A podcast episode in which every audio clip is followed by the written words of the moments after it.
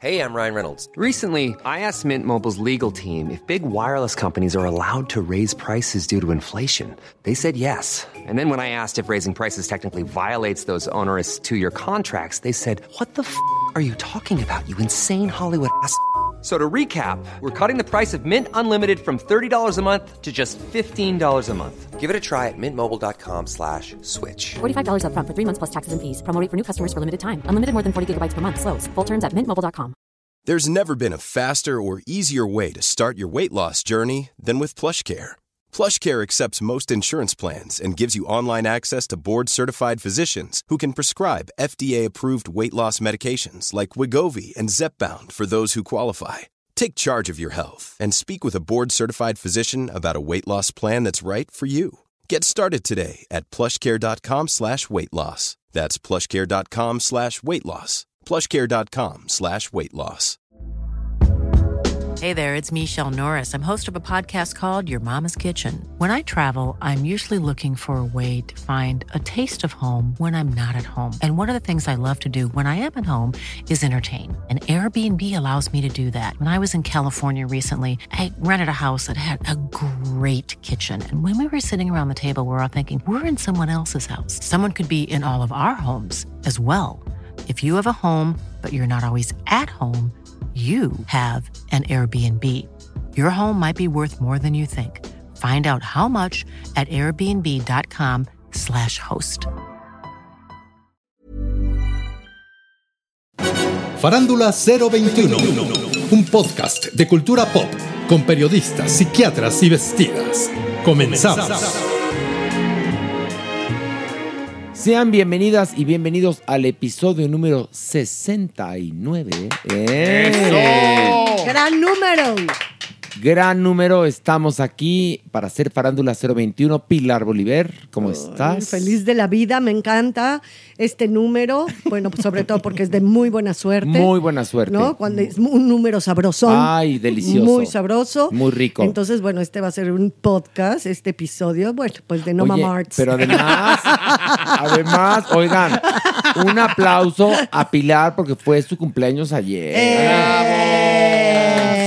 Se reciben flores, chocolates. Sí. Mere trajo pastel Sí. de miel, me sabe. Ay, Mere, siempre me haces unos pasteles divinos, de verdad. Gracias. Mere, eres muy generoso. Mere. No, no, no. Lo Y te menos queremos. Que puedo hacer Nada más que. Jeremy casi se acabó solo. Bueno, es que Jeremy tiene hambre, hambre. Pero de hambre. todo, de hombre, Siempre de cuerpo, hambre. de comida, de gluten. Bueno, de sargazo, de lo que sea. Está Mere. Mere, ¿cómo estás? Muy contento de estar aquí. Y está Mani, Mani, Mani, Maniwis. ¡Ey! Feliz, feliz de estar aquí en Farándula 021 celebrando a mi Pili. Y en el episodio número 69. es lo que es la vida, ¿ves? ¿Ves qué bonito? Claro. Oigan, ya llevamos 69 episodios. Se, dice fácil. Pero no lo es. no, No, lo es. No, ha sido una chinga. Qué bonita frase, ¿no? Nunca la habíamos oído. Nunca, Nunca. nunca es nueva. Inédita. hecho, inédita. Sí, inédita. Bueno, vamos a comenzar con esto. Ver o no ver. Y bueno, nos han pedido mucho la crítica de Miss Marvel, que está disponible en Disney Plus. La primera temporada de seis episodios. Y nos cuenta justamente cómo esta chica es una chica musulmana que vive en Estados Unidos. Ella es una adolescente, mega fan de los superhéroes de Marvel. Y ella adora, adora a Capitana Marvel. Y pasan una serie de circunstancias que la llevan a convertirse en una superheroína. No cuento más, no cuento más, porque si no se me enojan los fans de Marvel y dicen que yo ando spoilereando. Eh, Pilar, ¿qué te parece esta serie de Disney Plus? Creo que está perfectamente bien hecha para cierto grupo humano que son los jovencillos, ¿no? Que adoran el universo cinematográfico Marvel. Entonces, en ese sentido, sí, está muy bien, tiene muy buen ritmo, la chica es muy encantadora, la verdad, Kamala, ¿no? En este caso. Y pero a mí pues no, a mí me da un poco lo mismo, o sea, la verdad es que yo pues puedo no verla, con que vi dos episodios tengo más que suficiente para no regresar nunca más, pero sí considero, no, sí considero que está muy actual, está hecha en este momento, con eh, toda una narrativa muy, muy padre, eso sí, una narrativa de imágenes muy bonita, pero pues yo que te puedo decir, como dijera nuestro queridísimo Mauricio Valle, no conecto, no conecto. Sí, es que creo que nosotros, tú y yo, por lo pronto, no somos el público de esa serie. No, pues no. Pero que está entretenida, sí. Sí. Que está bien hecha, sí. Que ella es encantadora, sí. Que los efectos son padrísimos, sí. Que va a tener éxito, sí. Que ya lo tiene, sí. Que seguramente los que le saben perfectamente a las historias de, de los superhéroes de Marvel entienden en dónde está insertada esta serie dentro del universo Marvel, ¿no?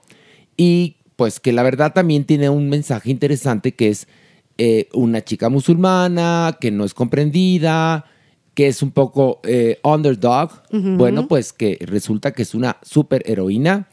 Y a mí la verdad es que la pasé bien, pero no soy el público. No sé, tú, Mere, ¿qué No, opines? me uno a su grupo, me uno a la lista. Creo que sí son dos condiciones las que debes de tener, o una de estas dos condiciones, o ser muy joven o ser fan de, eh, las, eh, de los cómics, de, de las, de las eh, historietas. Evidentemente hay cosas muy bien logradas. Creo que esta cuota, por ejemplo, de la racialidad, el discurso de la mujer, está muy bien contado, no se, no se nota forzado. Ella como actriz es muy encantadora, entonces te cautiva. Evidentemente, pues el- el- la- la narrativa es muy ágil, está muy bien contada, eh, los valores de producción también están impecables van a pasar un buen momento, inclusive si no cumplen con esto, pero, pero no te cautiva, no, no tienes un motivo para regresar si no eres o joven o amante de los cómics. Maniwis. Maniwis. Tú que eres joven. Yo que soy joven, pero comparto con ustedes. No quiero repetir lo mismo porque. Porque. Mere ya lo hizo. Porque ya lo hizo. Exacto. No, no es una serie por la que yo hubiera llegado y la vi porque somos muy disciplinados. Y teníamos que y, verla. Y llegamos por Farándula 021 a esto. Pero me voy con buen sabor de boca, ¿eh? Estuvo muy bien. La verdad me divertí mucho. Está muy bien hecha y creo que está muy dirigida para el público que tiene que verlo muy bien.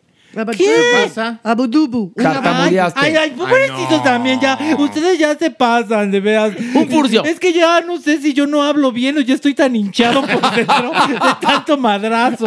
La verdad. No seas furcio, no seas furcio. Acuérdate Mira, que la letra con sangre entra. Y apenas estamos empezando. Pues Estamos nos dan empezando. sangrones, es de cumpleaños de Pilar. No, ya fue ayer. Ay, ¿qué? Pero No, hay que pero seguir, son- pues, sigue el jubileo, mijo. Sigue Ah, el sigue jubileo. el jubileo, muy sigue bien. jubileo. Bueno, pues ahí está nuestra visión acerca de Miss Marvel de Disney Plus. Véala. Eh, no sé qué piense Mere. ¿Ver o no ver? Eh, sí, ves. Ver, ok, ver. Manny, Sí, véanla, sí. Pilar. Si eres chavito, vela. Si no, pues no la veas. La verdad vas a. Pero hay muchas otras cosas. Hay mucha oferta en el Sí. mercado, la verdad, para que los que opinan, como yo, como Horacio, como Mere, como Maniwis, pierdan el tiempo con esta serie. Esa es la verdad. Yo, Pilar, no ver. Nosotros lo perdimos por ustedes. Yo digo ver. Si tú quieres tener así que, eh, como dirían, de, de, the whole package, ¿no? Toda la, la, la, la información acerca del universo Marvel, pues vela. Pues vela.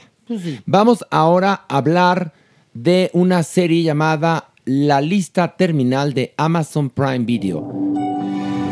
¿De qué va, Mere?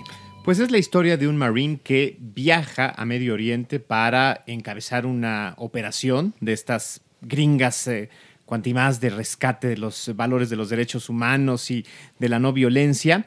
Eh, el grupo que comanda es víctima de una emboscada, solamente dos de ellos sobreviven, regresan a Estados Unidos, uno de ellos no puede eh, pues lidiar con el trauma, se suicida, y este hombre, pues bueno, no es capaz de reinsertarse, vamos a decirlo así, a su vida cotidiana, con su familia, con su mijita, empieza a batallar con los fantasmas internos, pareciera, o eso le hacen creer que está enfrentando un trastorno mental, pero bueno, él decide eh, emprender una investigación para derribar todo esto. Sí, y saber quién los traicionó. Exactamente. Porque los primeros eh, 10 minutos del primer capítulo es esta misión muy arriesgada donde pues ahora sí que estos Marines pierden, pierden la batalla y los pocos que quedan vivos pues quedan muy traumatizados y principalmente el personaje que interpreta Chris Pratt, que es la estrella de la serie. Que era el que comandaba todo este Exactamente, que está, pelotón. está lleno de culpas, este, está lleno de traumas, pero para exorcizarse decide cobrar venganza. Esa es la, digamos, la base de, de esta serie. Pilar, ¿qué te pareció? Bueno, los 10 primeros minutos me pareció un videojuego. Un videojuego de batallas, ¿no? De estos así de mucho balazo, súper equipados todos estos marines. Sí, pues interesante. Además, sí te van metiendo al filo de la butaca, porque también tengo que reconocer que manejan muy bien la acción y el suspenso, porque sabes evidentemente desde el instante uno que algo tremendo les va a pasar. Ahora, creo que eh, conforme va avanzando el capítulo, definitivamente se vuelve más interesante, porque entonces sí empiezas a ver que quien realmente causó la emboscada, o sea, la traición, están más cerca de lo que nos pudiéramos imaginar, ¿no?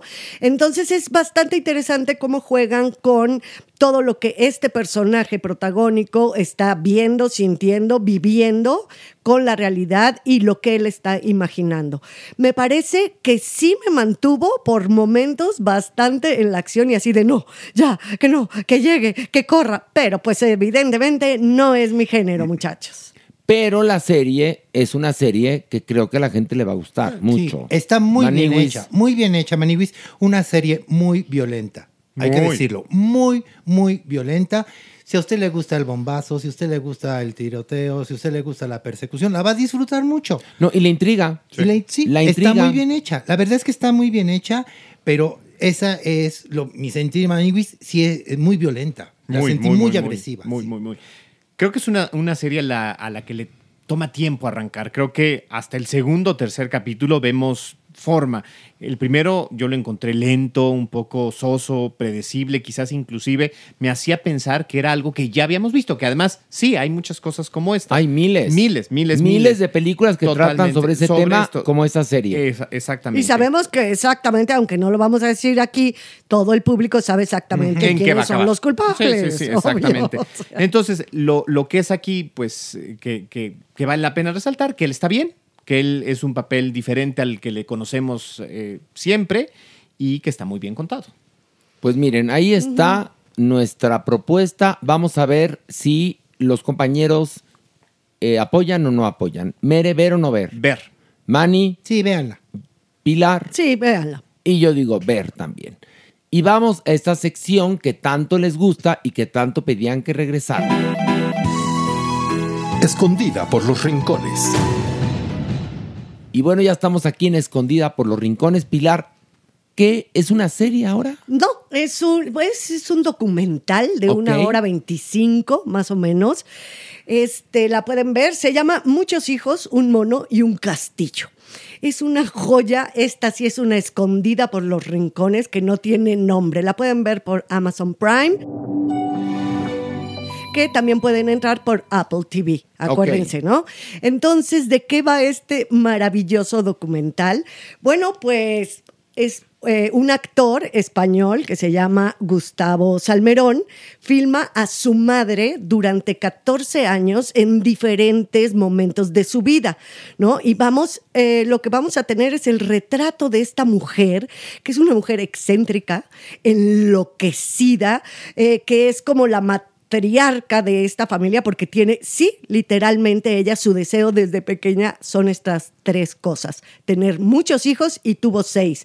Tener un mono porque desde chiquita quería tener un mono y no, lo, no se lo dieron de pequeña y lo consigue. Y un castillo porque ella pues tenía una familia, clase media, ella tenía un jardín de niños, el marido era un industrial y pues no, no tenían mucha lana, pero resulta que hereda y se vuelven millonarios así cañón y se compra el castillo. ¡Wow! O sea, no, de verdad es que es una genialidad, es un documental español y como retrata a esta mujer y todos los hijos y todo lo que sucede, bueno, hay un plot que es padrísimo, que sí les voy a contar un poquitito, es que tiene, ella es acumuladora, evidentemente, ¿no? Y entre las cosas que acumula son las cenizas de parientes, ¿no? tiene la de su papá, la de su mamá, y de su abuela tiene unas vértebras, porque, bueno, a la abuela la mataron en la guerra civil, ellos son del lado de la derecha, ¿no? Y la matan, y entonces se queda la familia con dos vértebras. Y yo creo que el hijo, o sea, el que hace todo este documental, la asusa a buscar las vértebras que están perdidas dentro del castillo. No, pero todo es real. No crean que estoy inventando una ficción. Es real. Se los recomiendo impresionantemente. Lo van a disfrutar y sobre todo ver personajes de la vida real que llegan a estos niveles de ser tan excéntricos, tan maravillosos y, de verdad, una mujer hiper simpática. Bueno, pues ahí está la recomendación de Escondida por los Rincones. Muchos hijos, un mono y un castillo, Amazon Prime Video. Vamos a una pequeña pausa y regresando está la mega bizcocho Regina Orozco en Technicolor y en persona aquí en Farándula 021.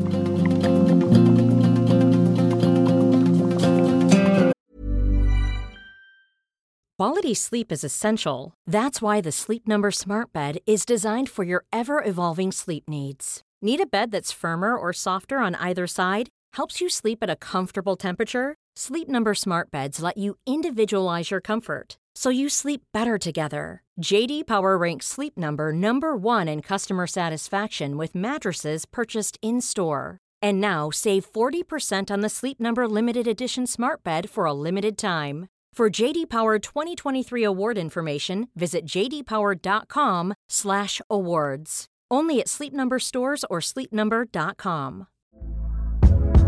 Hey there, it's Michelle Norris. I'm host of a podcast called Your Mama's Kitchen. When I travel, I'm usually looking for a way to find a taste of home when I'm not at home. And one of the things I love to do when I am at home is entertain. And Airbnb allows me to do that. When I was in California recently, I rented a house that had a great kitchen. And when we were sitting around the table, we're all thinking, we're in someone else's house. Someone could be in all of our homes as well. If you have a home, but you're not always at home, you have an Airbnb. Your home might be worth more than you think. Find out how much at airbnb.com/slash host. There's never been a faster or easier way to start your weight loss journey than with PlushCare. PlushCare accepts most insurance plans and gives you online access to board-certified physicians who can prescribe FDA-approved weight loss medications like Wigovi and Zepbound for those who qualify. Take charge of your health and speak with a board-certified physician about a weight loss plan that's right for you. Get started today at plushcare.com slash weight loss. That's plushcare.com slash weight loss. plushcare.com slash weight loss.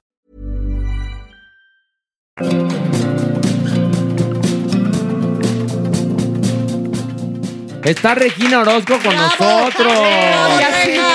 Y, yo, y yo aplaudiendo como para los sordomudos. No, aplaude fuerte, mira. Ah, sí, ¡Bravo por ti! Por ti, porque te queremos, te queremos, te ¡Ah, queremos. chinga! Madre, claro, qué bueno. Mi mega bizcocho. ¿Cómo? Bien, Estamos rejas. hablando ahorita de que nadie tiene pareja. No. Yo no. Bueno, no, sí, la manigui sí. Yo sí tengo mi novio.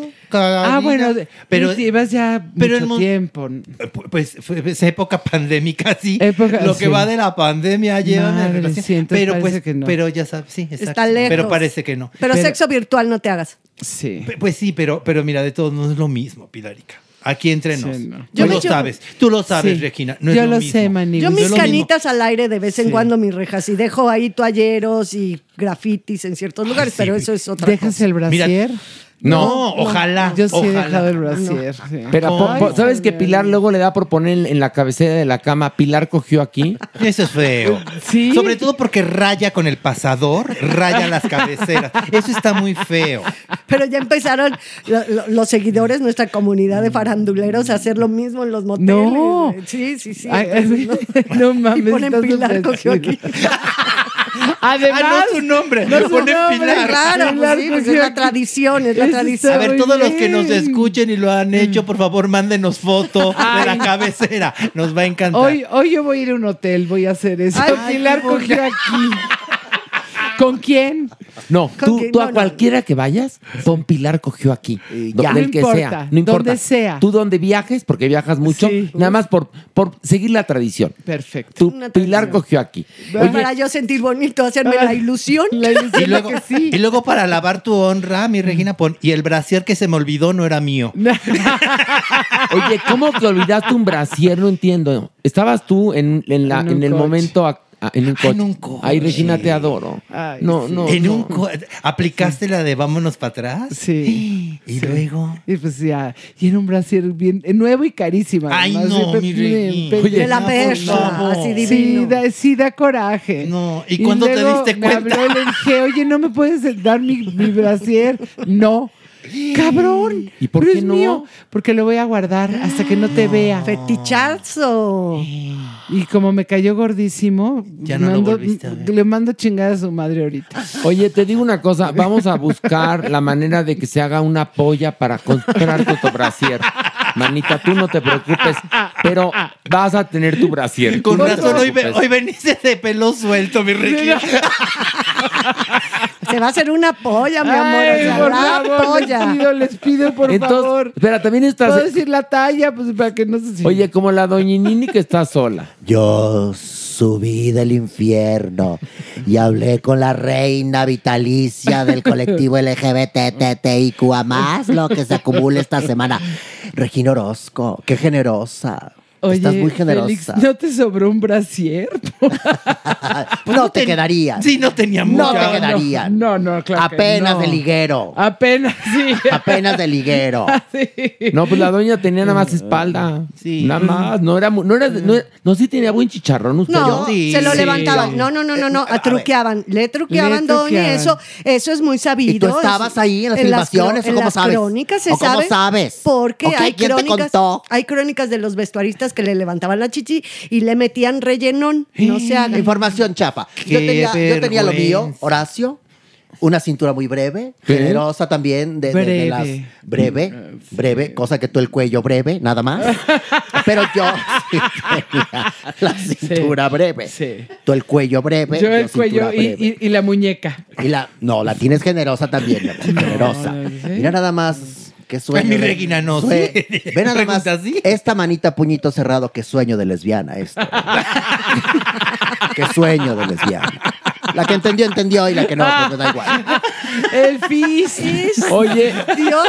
oye, o sea, miren, yo sé que a lo mejor eh, de muchas cosas nos oirán reír. Somos amigos hace muchos años. Muchos favor. años. y estamos estamos en, en candentes. Estamos en Candentes. Bueno, ¿qué? ¿25 años de conocernos? fácil. Híjole, bueno, y a Pilar más. Más. sí. ¿Quién conoció de, de aquí? Bueno, Bueno, tú- tú- no. tú a- Emoa, uf, No, cabrón. Sí, ¿eh? mucho más. No había nacido. Solecito, No, imagínate. Híjole, Sol tiene 31 años. Eh, No exacto, inventes. eso, exacto. ahorita- Ahí vamos, casa. Ahí vamos, ahí vamos, casa del actor. Para los que no sepan, la casa del actor es el asilo de los actores. Sí, ahí vamos, directi. Del- Ah, de su vamos. glorioso sindicato de la. Ajá. Que qué miedo, ¿eh? Eso Qué miedo. Pero yo, no, qué miedo por lo que está pasando en la Sí, casa de qué por triste. favor, que está Qué horrible. triste, qué Pero bueno, yo te conocí justamente antes de que Sol naciera también. Mira Fíjate nada nada más, más. allá y entonces en el hábito. En el hábito. ¡Qué belleza! Sí, sí. ¡Qué belleza! ¡Qué noches ahí! Qué noches ahí, doñiñi. Por favor, qué edas nos pusimos ahí. Sí, había otra doñiñiñi, ¿te acuerdas Ay, de no. Cuyo nombre no queremos acordar. Ah, sí. se quedó sí. pegado esa doñiñiñi de mí, pero ahí nació el doñiñiñi, la La verdad. Y grandes espectáculos ahí, vimos. Uy, la verdad ¿no? sí. Sí, sí, Sí. sí. Yo vi uno con Regina y Susana Zabaleta que se llamaba Matar o no, O no matar. matar. ¿Qué hubo? Era genial. ¿Qué tal? Y había una cosa que Susana estaba cantando y envolvía a Regina en Negapá. Era una genialidad. Sí. ¿Qué Una tal? genialidad. Dos monstruos en escena. Y la Zabaleta, que yo la quiero mucho. Ella fue primero amiga mía. Es más, yo te conocí a ti por la Zabaleta. Sí, vea, úchala. Sí, sí, sí. Ah, ya estamos viejitos. Pero está bien. No le tengan Pero- miedo al edadismo. Pero Arriba. sí, el- la experiencia. sí. ¿Cómo se llama? Gerantor- Gerontofilia. Sí, Sí. exacto. O gerontofobia. Sí, no importa. Este, que no- sí, no, no hay que tenerle miedo. No, a no, ser- no, para nada. Señora, siéntese. Sí. Sí. ¿Pero dónde? ¿En, Sí. ¿en dónde? En donde pueda y ¿En como quién? quiera. Yo Sí. ¿quién? amo ser señora locochona, me Ay, encanta bailar sí. así, ya saben cómo, con los bracitos así de Sí, lado a lado. De lado y aplaudir. ¿no? Y aplaudir y copetito. Pues y ahora vas, yo sí soy súper señora vas a tener un pretexto más, mi Pilarica, porque fíjate lo que nos va a contar Regina. Sí. A ver, cuéntanos, por show, favor. de Pues, de- pues es que el 13 de agosto tengo nuevo show, canciones para planchar. ¡Ay, qué rico! Pues sí, guácala, qué rico. Todo lo arrugadito quedará lisito. Y voy a leer un diario que escribí en los 80s, 90s y más. Pero ¿cómo te atreves? Espérate, a ver, ¿dónde va a ser esto? En el Teatro Metropolitan. Wow. El 13 de agosto a las 9 de la noche. Entonces vayan ya merendaditos para que se echen sus whiskitos. Qué rico. Porque sí, y luego ya a cantar la de tú de Shakira. Ok. Este, un, un, un popurrí de Luis Miguel. Ok. No culpes a la noche. Playa. Este, Ana Gabriel. Por supuesto. Muy bien, Por me gusta, me gusta. Simplemente amigas. Amigas, sí. Amigas. Sí, y así, también- y así en el disco lo canté en femenino. Qué bueno. Está bueno. Rosana, si tú no estás aquí. Sí. Daniela Romo. Ok. Y mala noche no, también. Y mala noche no, ¿no? Y mala- no, mala no. Oiga, en su repertorio no tendrá de OV7, de casualidad. Tengo, no, tengo una de RBD. ¡Ay, no me Sí. digas! Sálvame de. Pero la grabé antes de que saliera la bichota con, con Anaí, porque la mega bichota ya la había cantado. Ya, Ay, pero, ay, pero ay. ya, la pregunta es, ¿cómo suenan esas canciones en una voz educada operísticamente Precioso. que sabe, además. Regina, cuando tiene que cantar un área de ópera, la canta como si fuera una total cantante de ópera, que es lo que es. Ahorita no me da, pero. Y Hoy- cuando tiene que cantar pop, no se nota una voz ni sobrada, ni engolada, ni nada. ¿Cómo le haces? Pues porque soy bien inventada con No, ustedes. sí, ya sé. Sí, porque yo creo que por el cabaret, ¿no? Supongo, porque, pues sí, como que pues sí. Y porque imito. tiene un diapasón enorme. O Sí, sea, exacto. Reja siempre ha tenido un diapasón impresionante para interpretar. No, pero tú, por ejemplo, escuchas. Diapasón vocal, diapasón, vocal. diapasón. Oye, tú escuchas un disco de Plácido Domingo cantando Los tres- boleros. o los y es- tres cochinitos. Y pasadísimo, sí, de acuerdo, sí. cochinitos Pasadísimo. están en la cama. ¿No? Y entonces dices, no, no, no, no. No. Pero con Regina, sí, sí, sí. ¿Por qué? No lo sabemos. Por, por el Ay, cabaret, por inventada. popero, Porque es porque un de- encanto, es porque popera. tiene ángel, porque tú te puedes permitir todo en escena, porque eres, como ya lo dije al principio, sobrada de todo. Sobrada, sí. Porque son canciones para planchar y se ve que mi Regina le ha planchado y duro. Ay, hace mucho que no. No me digas eso, Ay, mamá. sí, no, pero tú sí has tenido tus oportunidades y tus Uf, cosas y todo. y aparte, pues, híjole, sí, Y has planchado a sí. varios y los has dejado Pero como mucho. Estampita, ¿cómo no? Sí, sí, muchísimo. Sí, eso ha pasado, por favor. Ya regrésanos el No, brasier. No seas modestón. Ya regrésanos el brasier de buena onda. Tú que nos estás escuchando, tú que nos escuchas. O- oye, pero hay una cosa que es muy cierta, que es muy cierta. También para tener lo que viene siendo la relación y el coito, uno tiene que tener tiempo. Y tú no tienes tiempo. Claro No, que sí lo Ah, sí, tiene. por Sí. supuesto que ¿Se sí. lo da? Ah, Pues sí. Ve las ojeras que trae. tiene. Siempre encuentra uno tiempo. Siempre. Entre el oscuro y el camerino, la señora encuentra cómo. O sea, Tú si no me he echado preocupes. cuántas series en esta. Bueno, me he hecho una serie por día. Entonces, ¿cómo no va a tener tiempo? No, entonces tienes tiempo. Me hubiera, sí, me hubiera echado a no sé cuánto chamaco. No, ¿ah? ya sé, ya sé. Pero entonces, ¿por qué, el- por qué el voto de castidad, mi Regina? Pues Estás no, pre- no sé, preciosa. Es que. Te da hueva. Oye, tú estás igualita, ¿eh? Déjame decirte algo. Tú estás igual. Hermosa Te conozco como hace siempre. mucho Sí. y estás y rozagante, mona. Rozagante Sí. y rocinante. Y con cara de- rosada. con cara, Regrésanos el brasier. Cara de divertida. Esta mujer tiene cara de divertida. No. Siempre. Sí. Siempre lo ha tenido. ¿Tú cómo la conociste, Pilar? En el hábito, precisamente, En el hábito, haciendo. sí. pa- Bueno, yo la primera vez que trabajé en el hábito fue en la pastorela con Cachirulo. Bueno, Jesús, a Cachirulo. sí. Todavía no nacía la doña, la doña niña aquella. Sí, sí, ¿no? la, La innombrable. Ni el show Sí. de, Cresti- de Cretina, porque De- así le, le ¿te pusimos, ¿te acuerdas? Ay, qué joya. ¡Qué jota! Y este, bueno, pues eh, era un clan increíble. O sea, ese momento, en ese lugar, yo creo que sí fue caldo de cultivo para muchísimo de, de, pues, de lo que se está haciendo actualmente en lo que es teatro cabaret, en lo Sí. que es espectáculo. Bueno, actualmente ahorita está No, bueno. dormido. De capa caída. ¿Sabes qué? Que- Que el hábito luego se hizo vicio y luego ya nada y así se lo van que, deslavando las cosas. perdón, lo que sucedió en esa época es como que la siembra. Bueno, yo siento que era el caldo de cultivo, era un Sí. caldero, era talento, había gente que escribía, cabrón. era todo, y, y todo hacíamos todos, el vestuario, la producción, los textos. Cañón.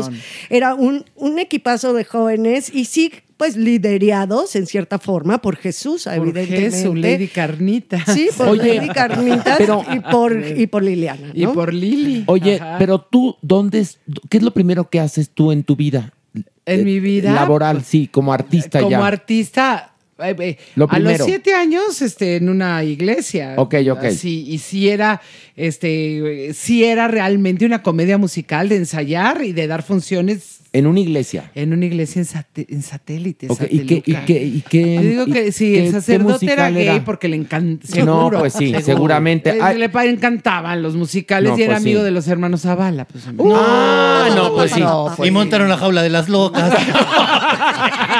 en una iglesia. en la iglesia. No, han de haber ¿Por qué montado. no? El beso. No, tenían los hermanos Zavala una muy famosa llamada Contigo Pan y Cebolla. Ay. No, no, pero no. Sí, pero no, no, no hicimos esa, pero, pero a punto, yo creo. ok, ¿eh? entonces. Cambio de hábito. Oye, se aventaron sí, ahí en un día Oye, la entonces, tú empiezas a los siete años. Ay, y después. cada año, cada año. Y luego, luego hice, hice un concurso para ganarme una beca, la beca de Salvador Novo, que entró. Darío Tepié Claro. y Dora Cordero Sí. y yo, los únicos tres. Y se las gané. Ándale. Sí. Y luego empezaste a trabajar en el hábito, pero la- a la par hacías cine. Y, no, y aparte, eh, así en, en la Juilliard, en Sí, la claro. ópera, hacía cine y hacía ópera.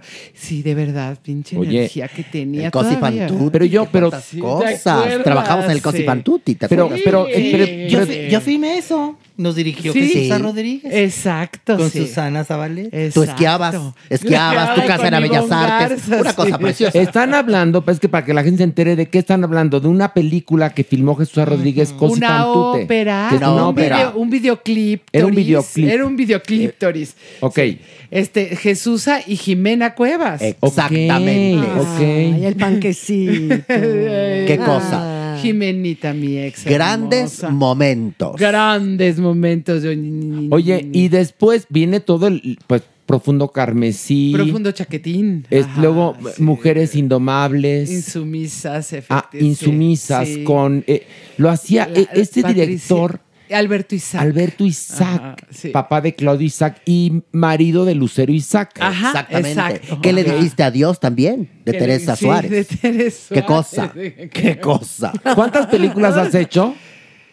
Ay, el otro día vi ahí en, en Wikipedia, porque yo no... Regina, ¿cuántas has hecho? Un chingo. Ay, perfecto. Decía Wikipedia. Filmografía, chingo. un chingo. ¿no? Un chingo, sí.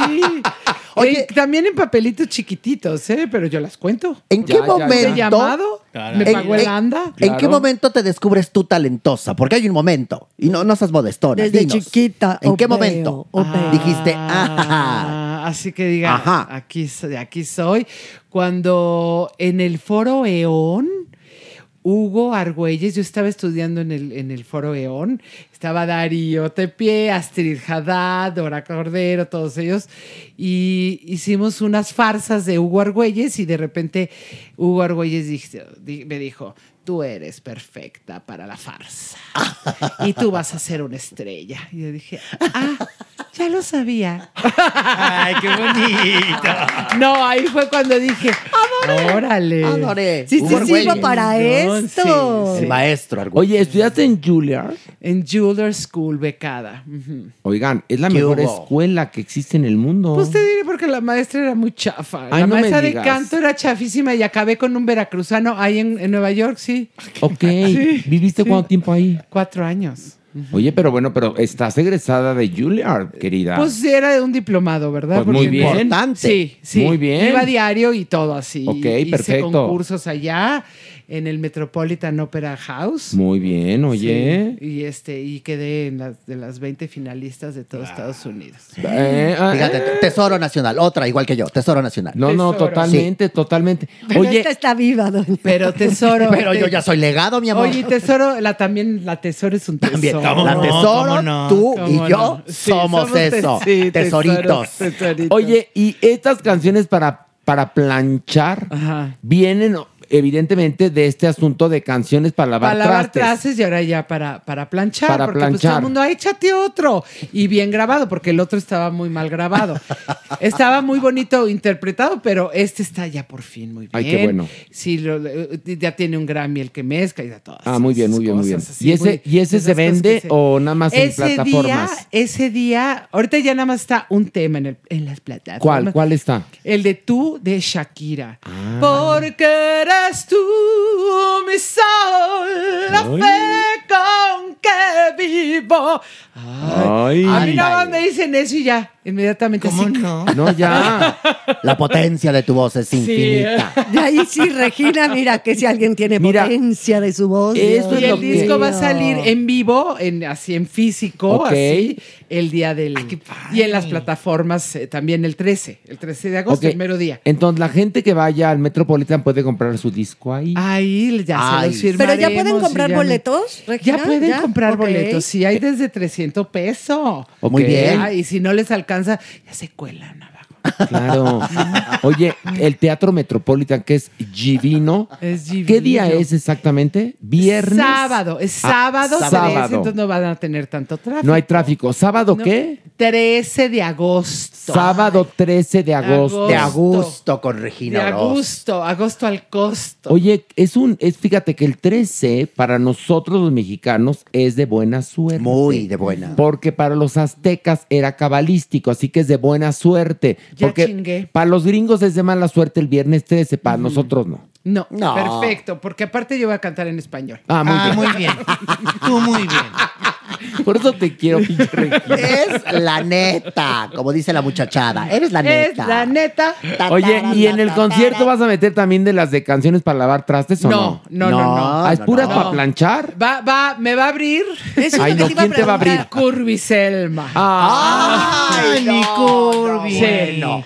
No, y luego sí. va a estar el coro gay de la Ciudad de México Ah. cantando como vamos a hacer ahí Un papurri. este, no, a quién le importa, pero va a ser como si fuera una marcha gay. Ay, qué bien. Y en el disco quedó como marcha gay, o sea, pero ya no les digo para que no. No, Sí. no spoileré. Espérame, ¿y a Curviselma de qué la conoces? Ay, porque un día me hizo una entrevista y me dijo, es que tú eres como mi madre.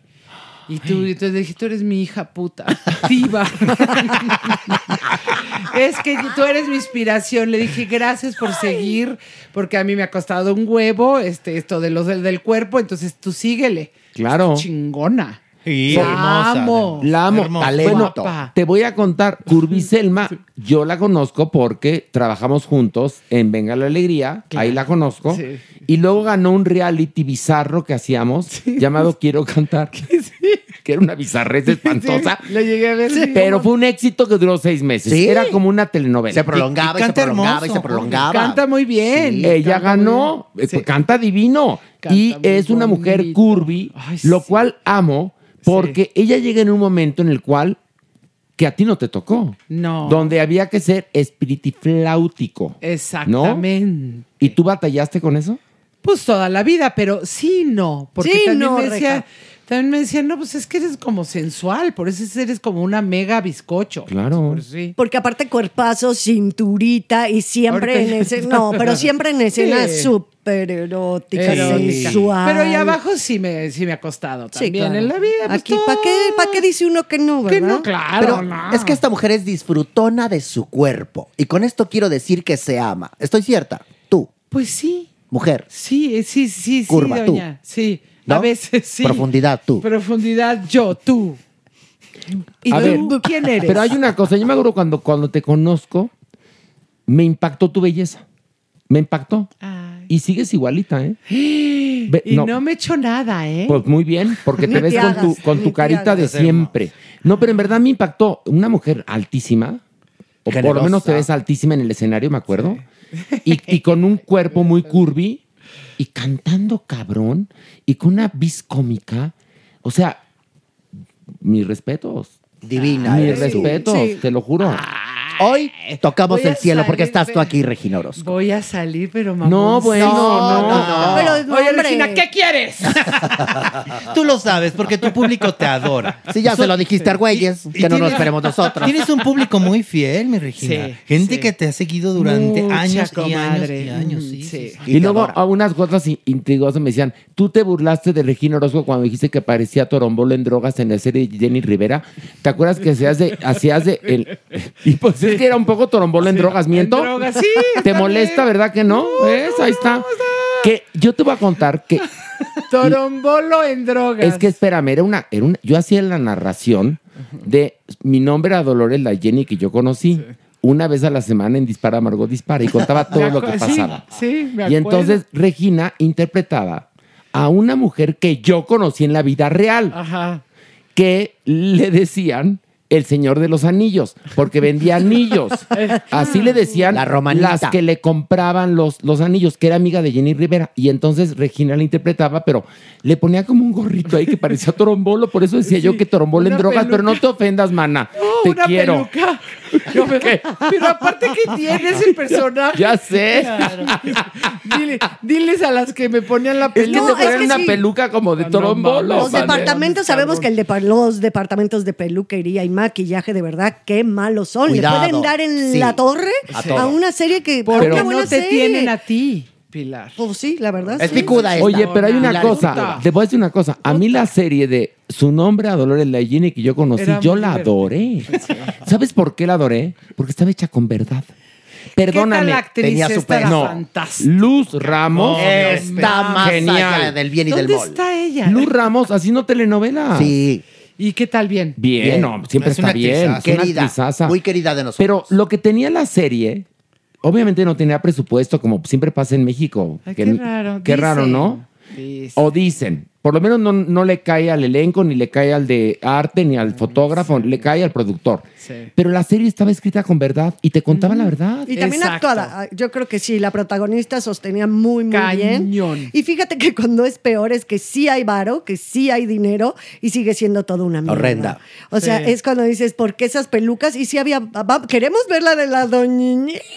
Ah, pues ya, ya Ay, próximo. Dios. Porque yo ahí tengo como que, bueno, me sé varios chismes que sí voy a, A estar ver. con. Suéltalo. No, no, los voy a soltar ahorita. Ay, Oye, por no. favor. Ay, mana. Oye, Ahora no, resulta. sí. No, bueno, de las caracterizaciones de la doñiñiñi, que escogieron personajes que no tenían el color de ojos, que no querían ponerle pupilentes, o sea, Por favor. Pero ¿por qué no escogieron yo? Hubiera escogido a un hombre, ¿verdad? Por favor. Por Pues sí. Porque Ah, tiene un ese hombre. peso. No es mala idea, ¿eh? No. No a es un mala idea. hombre. Haciendo un papel. Exacto. Interpretando Oye, yo me desde acuerdo el fondo. Las por mejores, las mejores este, Marías Félix Son han sido de de, hombres. De hombres. Lo que pasa es que es una idea de más. Felipe Darío y Ego. Ahora, te voy a contar una cosa. Gracias. Sucede algo que no son tan arriesgados. no, hombre. Exacto. Eso tendría que ser una película, por ejemplo, de un director. Inglesa.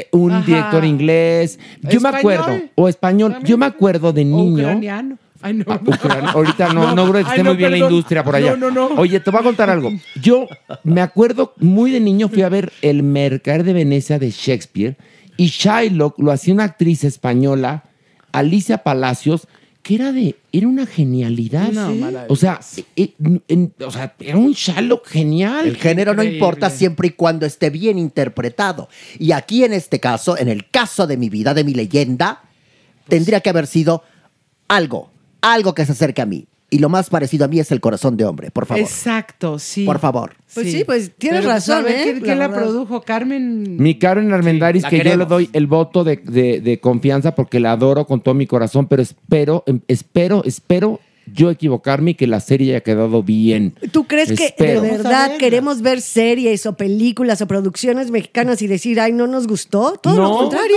no. Al contrario, queremos- Yo en el momento que Sí. veo algo padre, una obra de teatro, que lees nuevos sí. dramaturgos, y- o sea, dices, wow, es mexicano, está increíble. No es porque nos gusta estar criticando por malinchistas. Evidentemente, sí, cuando tienes el ojo tan entrenado como nosotros después de muchísimos años, pues sí ves el pelucón, ves que las líneas dramáticas están fatal, que no cierran este, las estructuras, La narrativas, continuidad. las, o No, sea, la continuidad, las sí. épocas, como están los diseños de arte, ¿no? Que ves que son los 70 y parece que son los no te sé, los no te sé.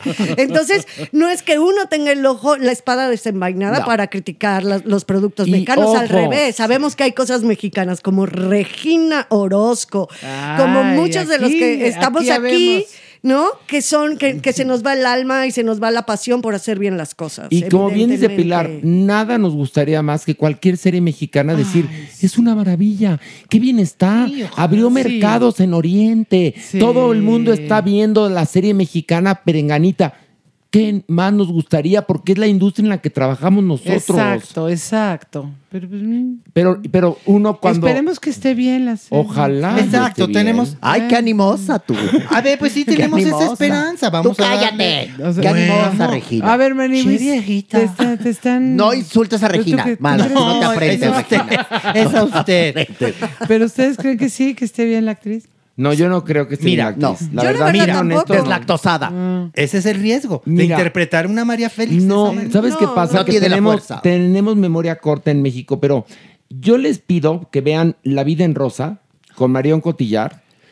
Y Ustedes a lo mejor no conocen Edith Piaf, Ay, ¿qué tal? pero ahí está borrada Marion Cotillar y tú ves todo el tiempo a Edith Piaf. Eh, así destruye, así, este, te, te embeleque todo el tiempo. No, qué Porque más la película decide quién, quién la escribe y quién dirige que El va a personaje hablar. te escoge, Horacio. No, Sí. que van a hablar sobre un espíritu roto. Entonces te hablan de un espíritu roto y tú estás viendo, perdón, yo no conocí a Abraham Lincoln, pero cuando vi Lincoln, a pesar que la película es aburridísima, con Danny DeLuis, Pues creí, bueno. creí que era Lincoln. Claro, ¿Qué hubo? O sea, claro. dije, ah, tuvo que haber sido así Lincoln, ¿no? Pero aparte de la Sí. producción y las líneas y los guiones y demás, eh, cuando eres actor, el personaje no nada más es que físicamente lo puedas dar, porque muchas veces te puedes parecer o no y te puede ayudar un departamento de caracterización, no. Es la estructura emocional, es que el personaje se te mete. De verdad, si hay un pacto sagrado cuando Sí. te dicen es que estás muy... Cuando yo hacía Coco Chanel, yo no me parezco a Coco Chanel para nada, Oh, ni deja a tú. Lavero tampoco. Y eras nada. Y es que se te Eres- mete la estructura. Estás, es- o sea, es como si hicieras un pacto con ese carácter, con esa persona, con esa vida Sí. dura, fuerte, divertida, como la quieres ver, y te vuelves esa persona y dejas de pensar en ti. Por eso Marion Cotillar lo hace espectacular, porque está Qué permeada, más allá de... Mira, Bueno, el mismo Austin Butler que está ahora en Elvis, perdón, a mí me gustó mucho el trabajo de este chavo. porque hay un, un- un Hay un fondo. compromiso. A diferencia fuerte. del Fondo. trabajo ¿Qué de Tom está, Hanks, eh? fíjate que en el podcast pasado hablamos de ella. La Sí. película es como un show, haz de cuenta, es totalmente flamboyante, Sí. pero es frívola. Veleidosa e insustancial. Exactamente. No profundiza. No profundiza. mande. Exactamente. Se queda como un show de Las Vegas que intenta tocar muchos temas, pero que no, no profundice nada. es de Y aparte es- Baz Luhrmann, sí. ¿no? De Baz Luhrmann. Aparte es maniquea. Baz Luhrmann, Baz Luhrmann. Es totalmente maniquea. Y tú cuando haces un biopic no pueden los personajes ser de melodrama, porque entonces son No. buenos, buenos o malos, malos. Malos, Ah, Y aquí nuestro coronel es malo, malo, malo, malo y nuestro Elvis, pendejo, pendejo. Sí, porque ni siquiera bueno. No, por eso ya no dije tonto ni no, no, pendejo, pendejo. Que dices, de verdad, Ese ese animalón. Ese Por eso, animalón por eso Era tenemos tan aquí a Pilar. pendejo, pues No, no, ni eso. Oye, pero además, pendejo, y, y yo lo vi, lo vi en dos escenas que se mete unas pastillitas y ya. Cuando tendrían que haber puesto lo- eh, bueno, los Alpes suizos inhalados por él. Descolocado muchas veces en muchos videos. Bueno, entonces, favor. Coge poco, se droga poco, pero sufre mucho. En Elvis, el Elvis de Baz Luhrmann. No era Elvis así, porque su ¿Por carácter qué? de entrada es imposible que fuera así. Su animal no pudo haber ¿Qué sido le así. pasó a Baz Luhrmann? Pues yo creo que se le fue el Luhrmann, no sé. Pero vela, vela, vela. No, sí hay vela, que verla, sí hay que- Vela. Sí, vela, Sí, vela. tu ya, no, ya me dio hueva. Hay No. que No verla. no te pongas verla. payasa. Vela. O- Oye, por favor. Vela, ve la película. Hay que verla como a esta mujer en el Metropolitan. El día, mira, ya me lo sé. Sábado 13 de agosto. Tú muy bien. ¿A qué hora? Mm, el- Le 9 A las nueve. A las nueve. A las nueve de la noche, viene para el francés, excusez-moi, pero te lo digo por A las mamón, nueve. dije. a las nueve, por mamu, Y yo, mamuco. y yo también. Tampoco. mamón, sí. Y ya pueden comprar sus boletos. ¿En qué, pla- Ya, en qué en- boletera? En su Ticketmaster y ahí en la taquilla.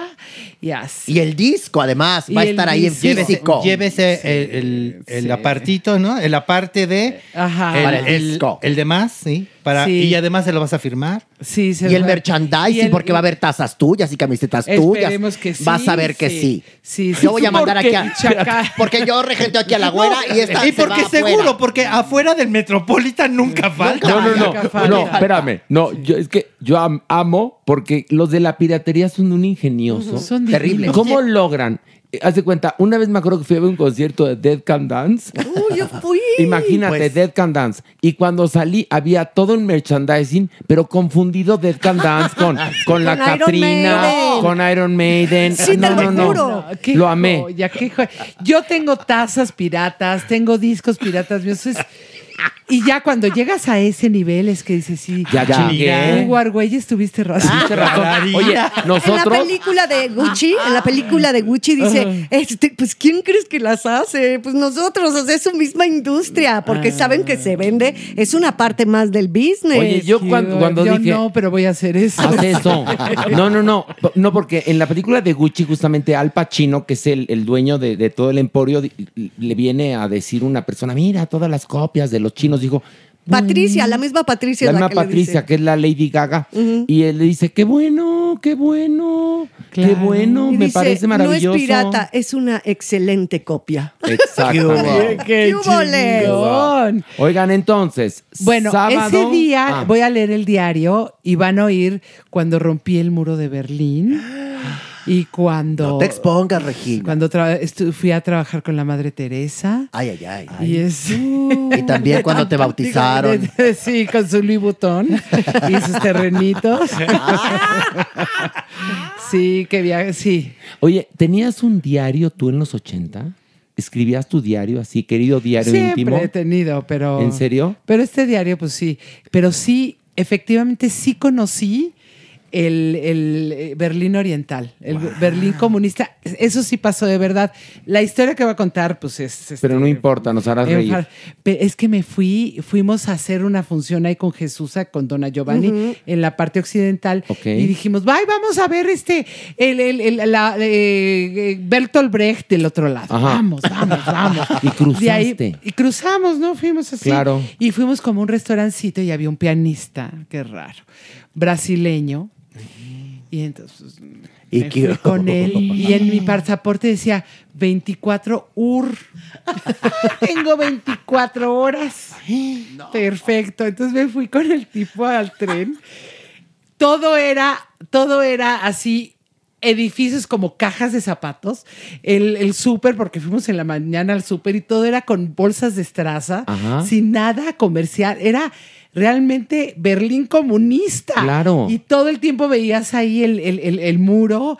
Los coches eran de los 40. ¡Ay, qué joya! Una joya, una joya. La noche estuvo no tan Ah. joya, pero ya no, ya. Le dije, ya pasaron las El 24 UR horas, acompáñame al tren. Y entonces me detiene la policía. ¿Por qué? Porque era que me tenía que regresar a las 12 de la noche, a las 24 horas. No que tenías 24. Me encerraron. Y entonces el, el pianista brasileño fue con tres gendarmes, antes de policía, así. Entonces ¿Llevabas brasier? ah, qué bueno. Ahí bueno, sí, Bendito sí. Dios. Y Sí, no, entonces. no, lo iba a dejar en Berlín No, Oriental, pues no. me lo querían arrancar. Espérate, no ya me asusté. ¿y ¿Qué Y pasó? entonces los tres así, este, les, les decía que no sé qué, que, que les dio 100 marcos, que era un chingo para esa época. Claro. Y entonces voltearon y me dio, ah, ja, ja, ja, eh, ja, ja, se lo jones, se ensaña, ja, ja, ja".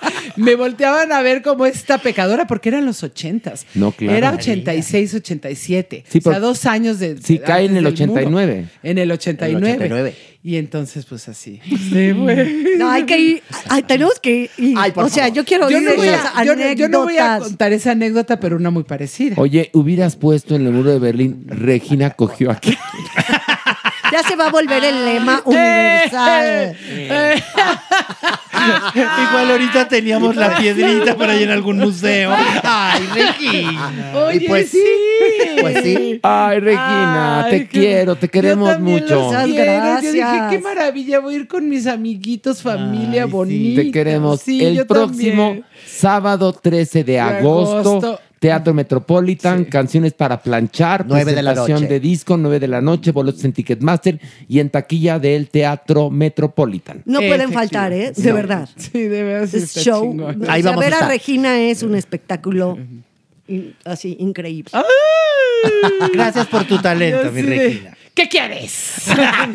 Insoportable. Ay, insoportable. Dejen de imitarme, basta, por favor. Un gran aplauso para Regina. Bravo. El cuerpo. El cuerpo. adiós que no sabré decir porque nunca podré vivir. Nuestra adopción responsable.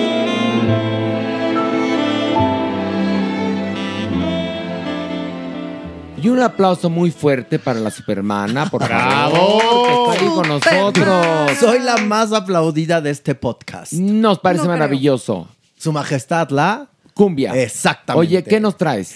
En esta ocasión viene Ralph, una belleza negra, precioso, 11 meses, mediano. Este es un perro muy energético. Gusta de jugar con su pelota, no otras, su pelota. Y es un perrito que es muy obediente y es muy limpio. Bueno, pues la historia de Ralph es que, ¿qué creen?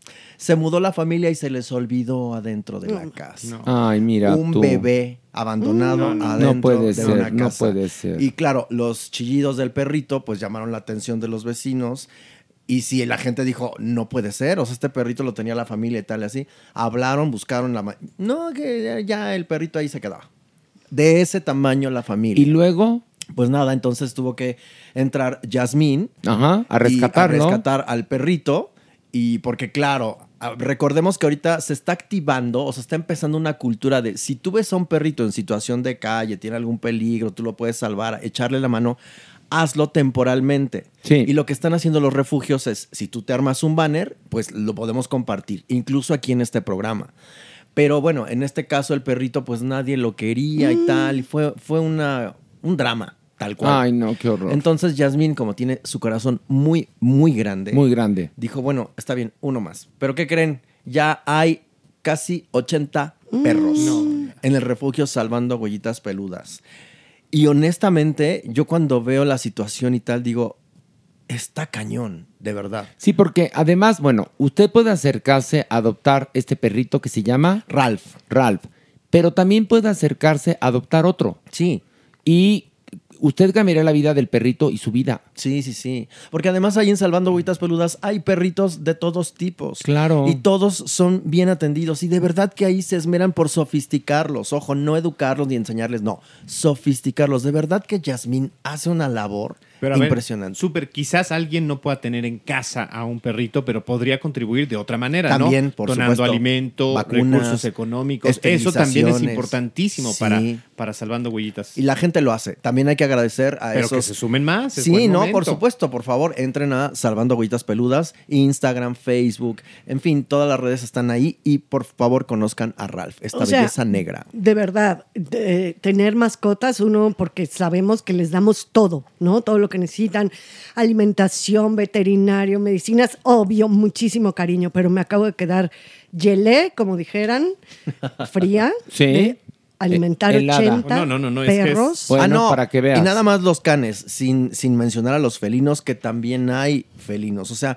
sí es muy grande eh, el, el- el problema, El- mijo. digamos que el compromiso de Yasmín. Yo lo llamaría más que problema Y el compromiso. la de falta de compromiso De la humanidad. De la humanidad. Sí. Bueno, pues ahí está Ralph, está en todas nuestras redes. Perrito para alguien que haga deporte, para alguien que tenga tiempo de pasear a un animalito que es verdaderamente hermoso. Y bueno, vamos a esto.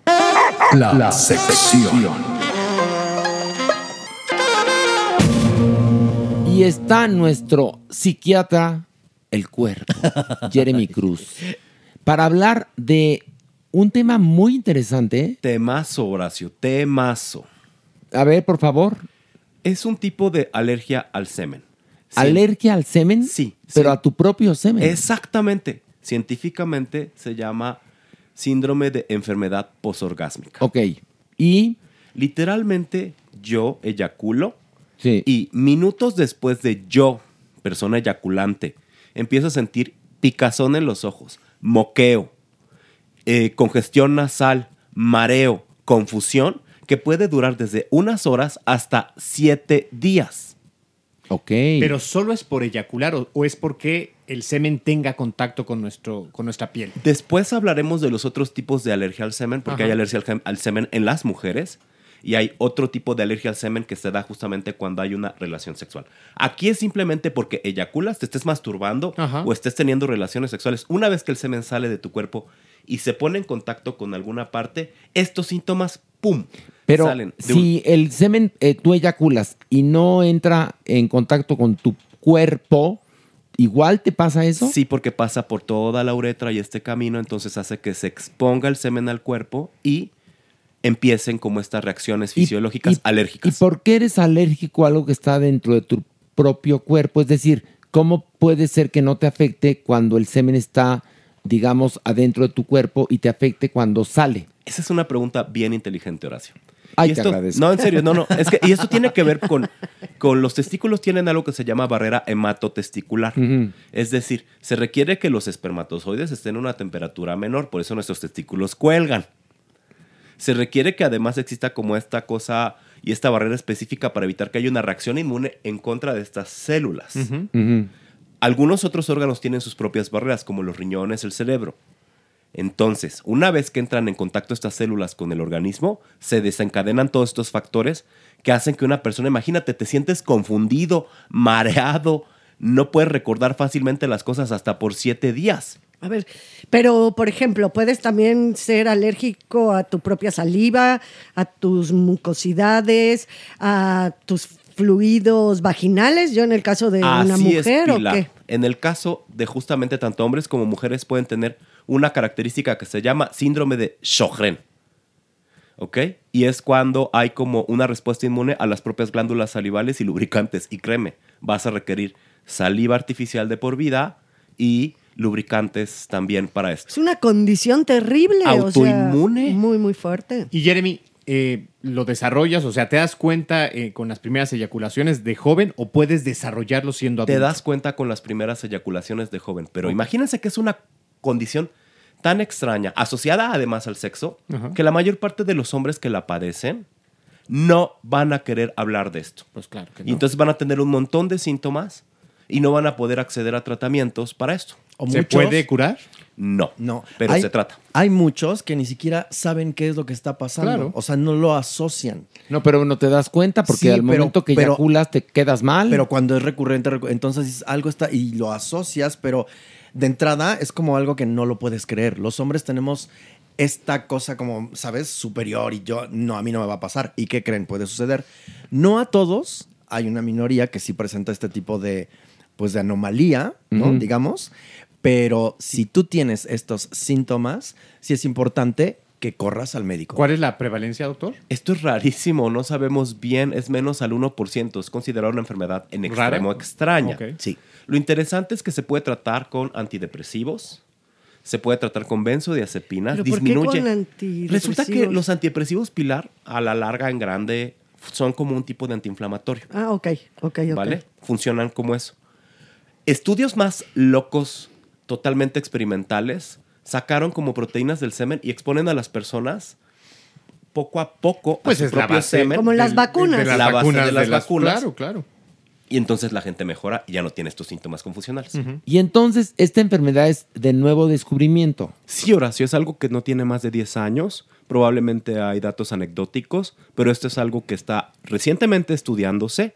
Los urólogos están marcando la pauta y los psiquiatras le vamos a entrar. Ok, ¿y qué pasa cuando eh, una persona es alérgica al semen de la pareja o de con quien esté teniendo relaciones? El riesgo, si son heterosexuales, es infertilidad porque va a haber una reacción específica ante el semen de la persona. Ok. Irritación, entre otras características de la respuesta inmune, moqueo, ojos rojos y demás. Ya. ¿Y eh, con la saliva? Puede haber, pero eso es una condición extraña y pues la exposición disminuye justamente esta alergia.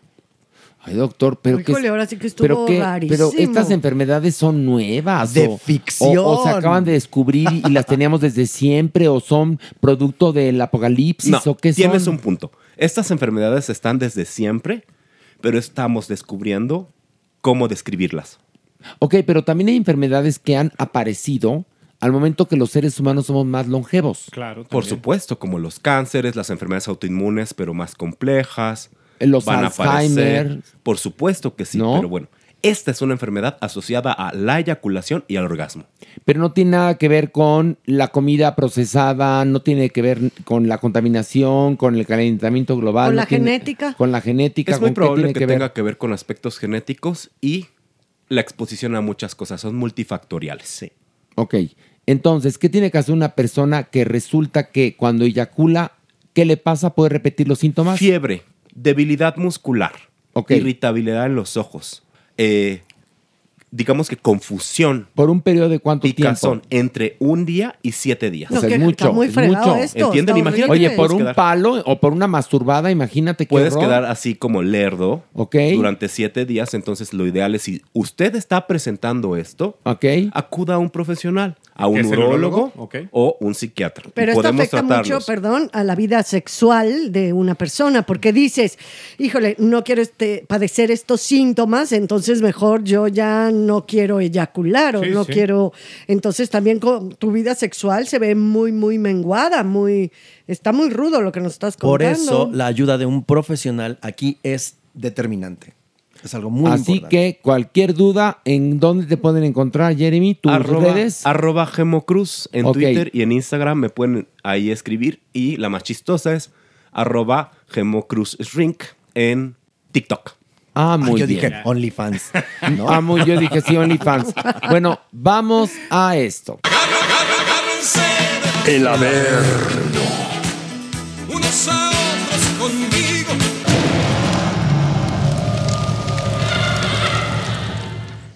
Y ya estamos a punto de entrar al Averno. Mere. Aquí estoy listo. Maniwis.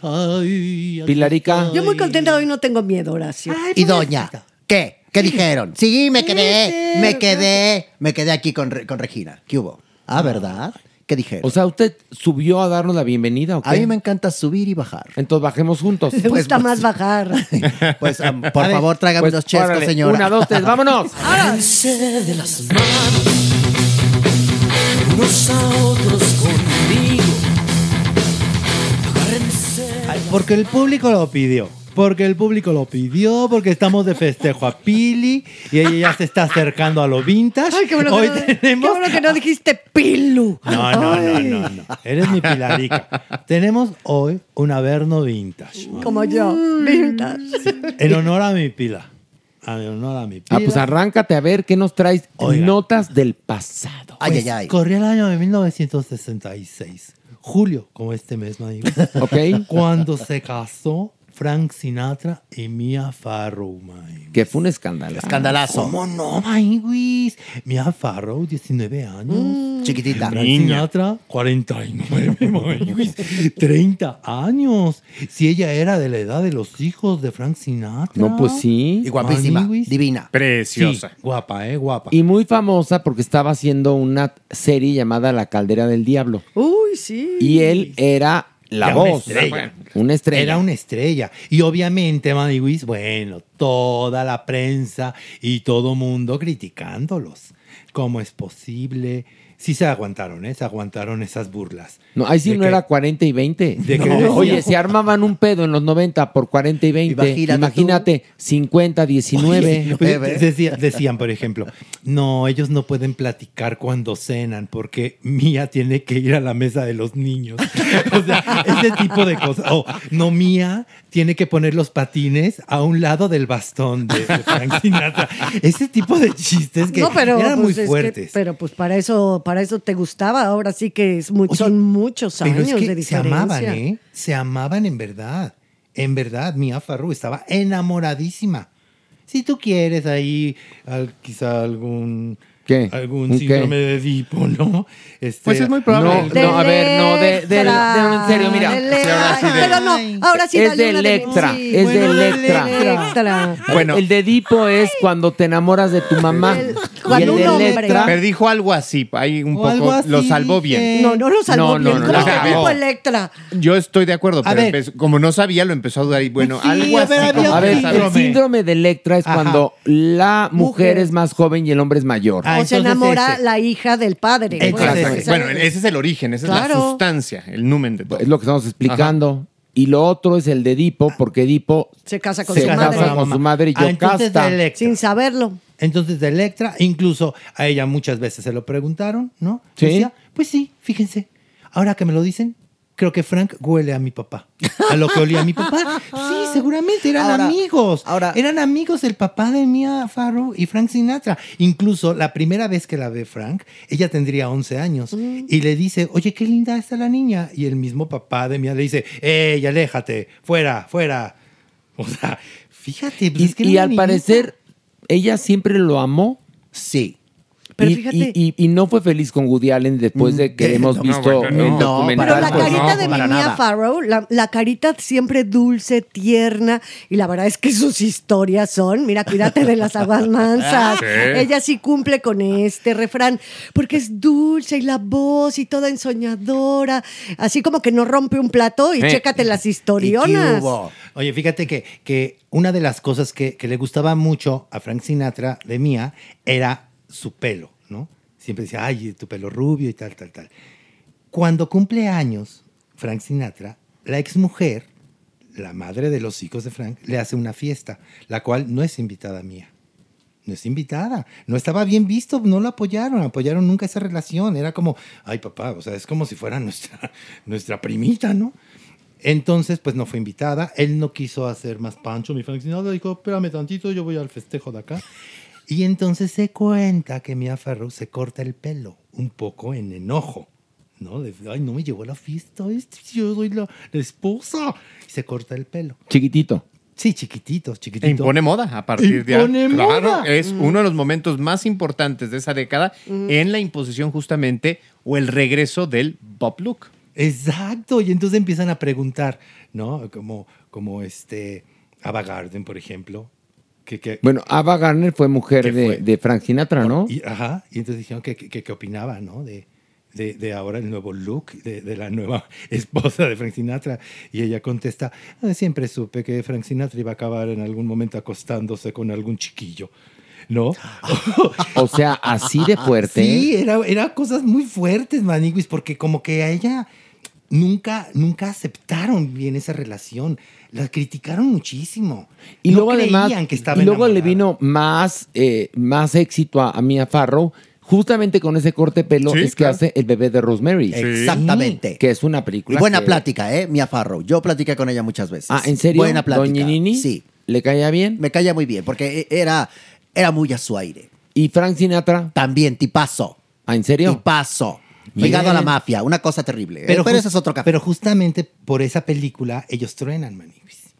¿Por el bebé de Rosemary? Porque ella empieza a filmar, cosa que no le parece mucho a Frank Sinatra, porque él lo que quería era tener a su esposita. Y ella jugaba bien el rol, ¿eh? Ajá. De yo te preparo tu hot cake en la mañana. No, porque a- Tú- e- ella, ella en verdad, y lo dice en el documental de Woody Allen, donde acusan a Woody Allen, ella quería tener una casita con sus Sí, mijitos sí, y ser muy feliz. Y, y yo no sé si la actuación le gustaba tanto, ¿no? Y eso quería también Frank Sinatra, tener una mujer así. Y luego. Pero le llega esta oportunidad, ella la acepta, y entonces Frank Sinatra estaba filmando otra película y entonces dice, bueno, está bien, pero ¿cuánto va a durar tu filmación? Porque fíjate que en la película que yo estoy haciendo te conseguí un papel. y ay, dicen, bueno, cinco semanas. A la quinta semana le dicen, ¿qué crees? La filmación se va a atrasar y tenemos que, que retrasar todo lo que teníamos proyectado. Y entonces Frank Sinatra se pone, bueno, como energúmeno. Le dice, no, no, no, no, no, no, no. Tú te me vienes a la película porque ya habíamos quedado. Y dice Mia Farrow, ¿qué crees que no? ¿Qué crees que no? Tengo que terminar lo que empecé. Voy a, me voy a quedar en, en la semilla del diablo para terminarla. No, no, bueno, el bebé de de Rosemary. Rosemary. Pero, pero se llamaba la semilla del diablo. ¿En español? ¿En dónde? Claro, Sí. Rosemary's Baby en inglés y en español. La semilla del diablo. Sería en España, Horacio, porque aquí era el bebé de Rosemary.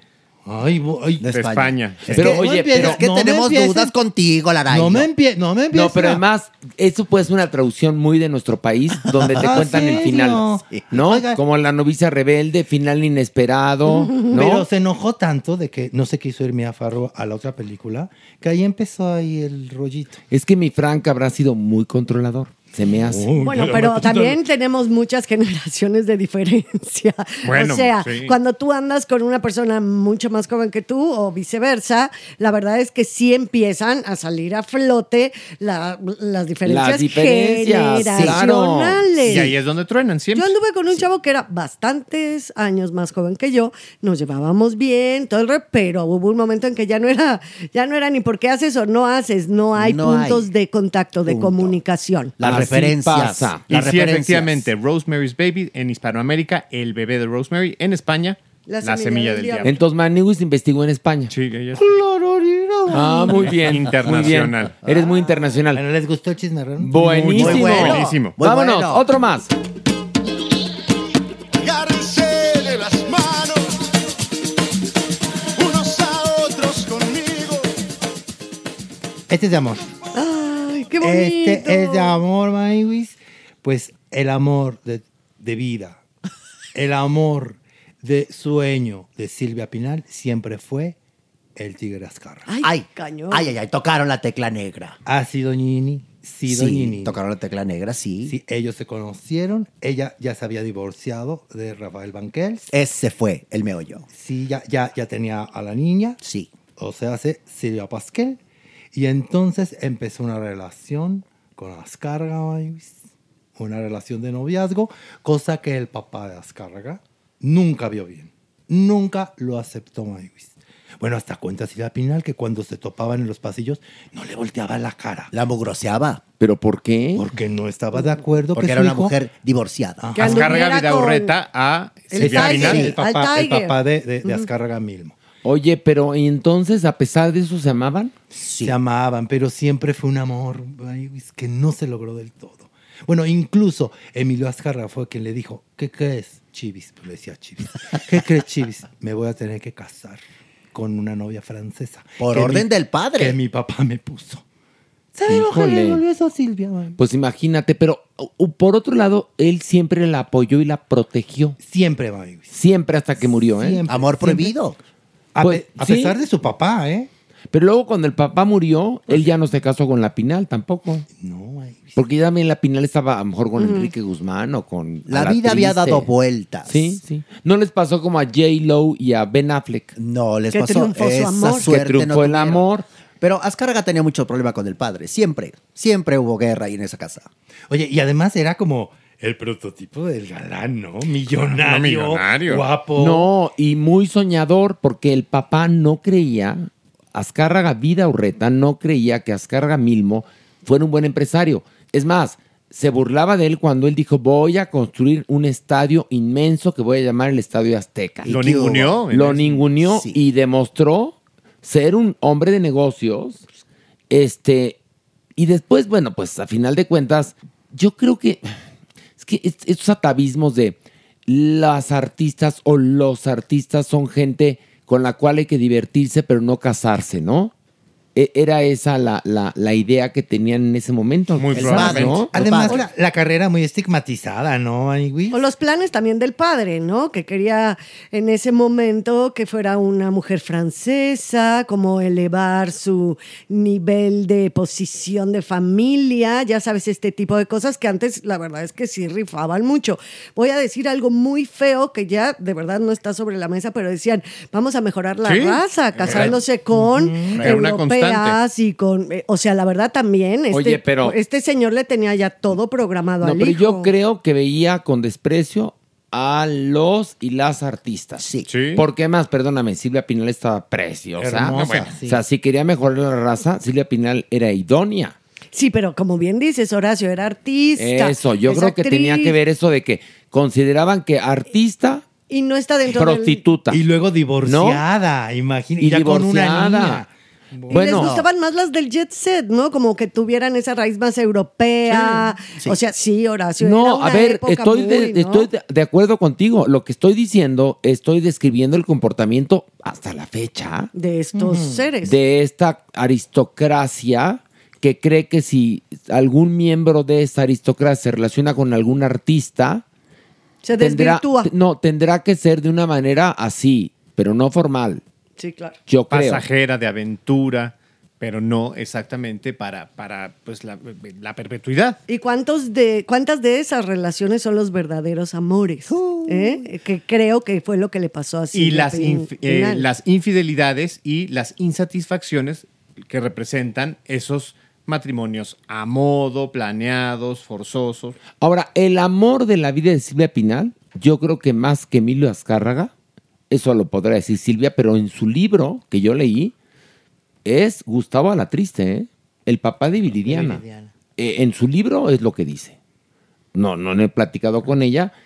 Habla del gran amor y, y después la gran amistad con Emilio Azcárraga, pero el amor de su vida a Gustavo Alatriste, que es el que la lleva a los cuernos de la luna. Pero Ya. Azcárraga le brindaba el billete, Siempre. el cariño y un apoyo incondicional. Sí, y esto cualquier mujer lo agradece. Perdóname, Horacio. No, además, la- no le permitió producir y todo lo que hizo Silvia todo, Pinal. todo. Bueno, Silvia Pinal es la historia viva de la televisión. Tal Ay, cual. mira. Y sufrió, ¿eh? Sufrió la Pinal cuando, cuando el papá intervino y la francesa y estas cosas. Sufrió. Y luego también por ahí el tigre también andaba con Rosa Arenas, que era otra preciosa actriz. Rosita Arenas. Rosita Arenas. Entonces, ahí hay mucha cosa. Ay, sí. Rosa Arenas, qué belleza. Sí, era ¿eh? guapísima, Uf, Y sigue viva y guapa, ¿eh? No, no más que yo, Sí, perdón. imagínate el Pero usted ya no está No, viva. no. Tú cállate, no más que yo. Horacio. Más que usted, nadie. Horacio, gracias. ¿Te vas a quedar a cenar? Por supuesto. ¿Pero qué? Ok. Vamos a nada. Otro, otro nivel más, vámonos. Agárrense de las manos, unos a otros conmigo. Vamos a recordar a una actriz sasa, Rosenda Montero. Yo sí le doy aplauso. a Rosenda. Bravo. Aplauso de pie. Aplauso de pie. Muy buena actriz. Muy buena actriz, Maniguis. Ella nace en Veracruz y a los 18 años se viene a la Ciudad de México. ¿Y sabes que ella debutó en el Teatro de los Insurgentes interpretando a una palmera? Sí, sí, sí. En Yo Colón, pero alternando nada más y nada menos que con Cantinflas. Bueno, ¿sabes? es que Yo Colón fue la obra con la que se inauguró el Teatro el teatro, Insurgentes. exactamente. Donde también trabajó en esa obra Mati Huitrón, la mamá de Carla Estrada. Fíjate tú. Y creo que Amparo Arosamena. ¡Wow! Pero Yo Colón, imagínate ver a Cantinflas en teatro haciendo Yo Colón. Y a las que mencionaste de Palmeras, ha de haber sido increíble. Bueno, Bueno, y qué nivel de entonces... palmera, ¿no? Rosenda, Perdónenme. Sigue, Horacio, con tu nota. bueno, Rosenda Monteros dos- debutó de Palmera. Debutó y empezó con una carrera en verdad, bueno, maravillosa, haciendo clásicos en el teatro.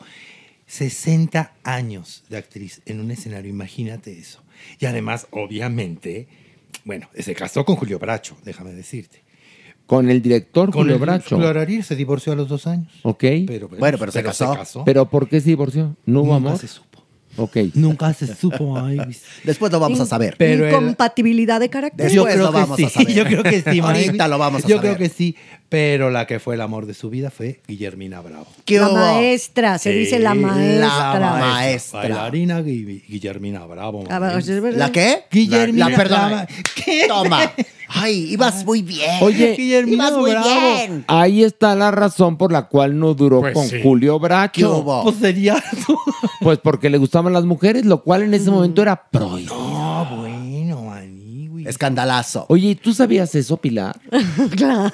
A ver, cuéntanos. Bueno, fue mi maestra, yo la conocí muy bien y también... ¿Quién, Rosenda Monteros? Rosenda Monteros fue mi maestra, era verdaderamente increíble como actriz. Yo obviamente ya la conocía, la había visto en escena muchas veces. El primer día que tuve clase con ella era de una personalidad, era muy fuerte, sí era de, de estas mujeres que dices, ay, sí hay mucha garra, ¿no? Sí. y claro que se sabía, pero en, en- ¿cómo te diré? Dentro de lo que ya era el teatro y demás, ya no era algo culto, era como algo más bien hacia afuera. Trascendía su personalidad Ajá. y su fuerza, Porque- más que el género. Sí, la maestra Guillermina, evidentemente también, bueno, pues la conoce, pues la conocíamos todo mundo, un ícono de la danza mexicana, y pues eran pareja, íbamos a las fiestas, iban juntas, y pues Pero, a los pero lo que pasa es estrenos, y que a de, todos de lados. los teatros para adentro, eso se veía con Normal, mucha naturalidad, normal. lo Sí. cual era muy padre. Sí. Pero para afuera, ¿no? No. Oye, fíjate que la, la maestra Guillermina estaba casada en aquel momento. Es que así pasaba. Sí, sí, sí, y tenía sus hijos y todo, y se van a vivir juntas. Muere. Rosenda, Rosenda y Guillermina. Y se cuenta que llegaba el exmarido de, de, de la maestra Guillermina a gritarle desde la calle. Mujer pecadora, salga, salga, que sus hijos le están esperando. Es que cuántas mujeres les pasó. Como lo que hablábamos la semana también. pasada. De pero, Montserrat, sí. Pero, pero, pero es más difícil en el caso de mujer si es que tienes hijos. Sí, porque está hiper satanizado, evi- evidentemente. O sea, en ese entonces tú imagínate.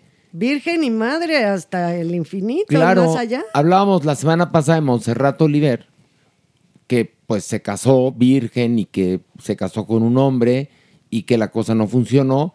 Tú imagínate décadas antes Sí.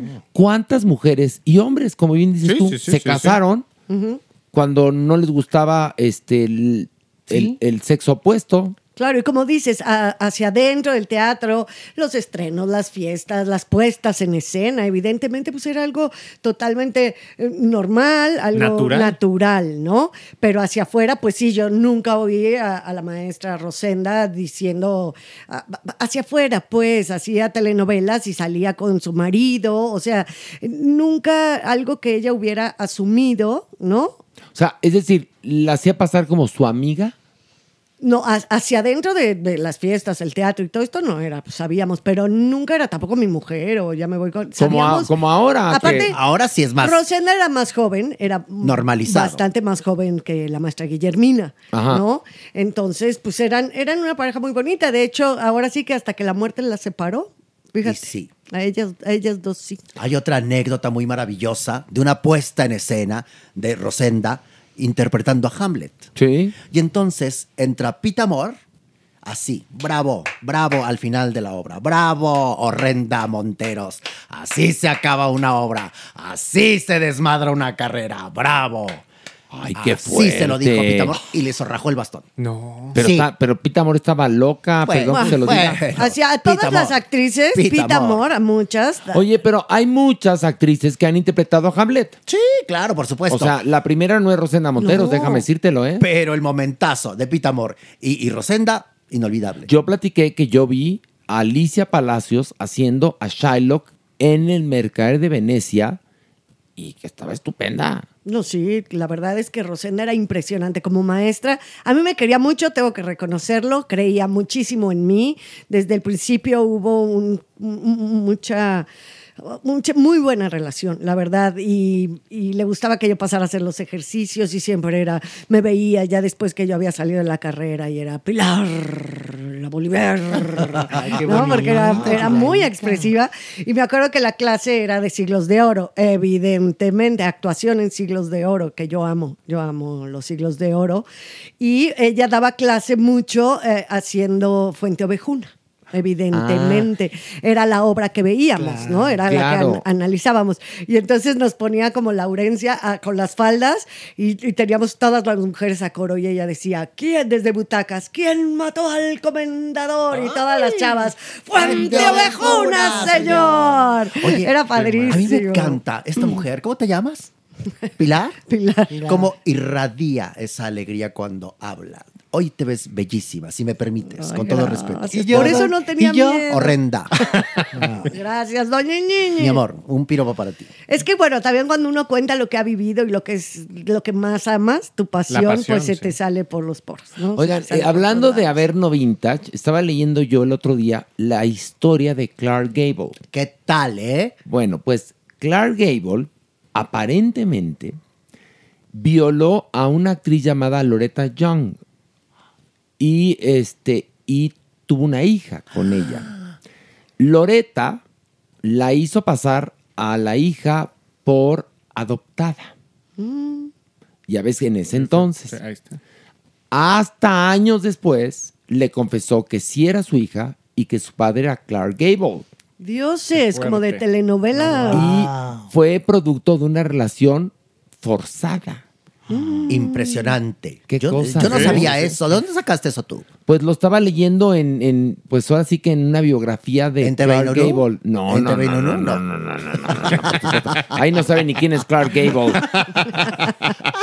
No, pero, eh, pero además, y hay videos de, de entrevistas a la hija de Loretta Young y, y Clark. Gable que dice que para ella fue muy impresionante saber mucho tiempo después que su padre era Clark Gable. Saber el origen de uno es muy fuerte, Horacio. Pero qué fuerte haberlo, ¿no? Y ahí más todavía. No, fuertísimo. No, bueno, en esas condiciones, claro, claro. No. Es que imagínense en esa época, la verdad es que yo sé que faltan muchas cosas por hacer, pero levantar la voz ni por error. Y hoy por lo menos ya estamos sembrando una cultura, se está haciendo una cultura de decir no, el no es no. Y también de denunciar los abusos, denunciar la persecución, denunciar. Y llamar a esos hombres lo que son depredadores, delincuentes. Ah, esto no todo. sucedía hace No, 10 porque años, ¿eh, chicos? Ni siquiera hace valientes, los- 5, ¿eh? Los hombres este, masculinos, no.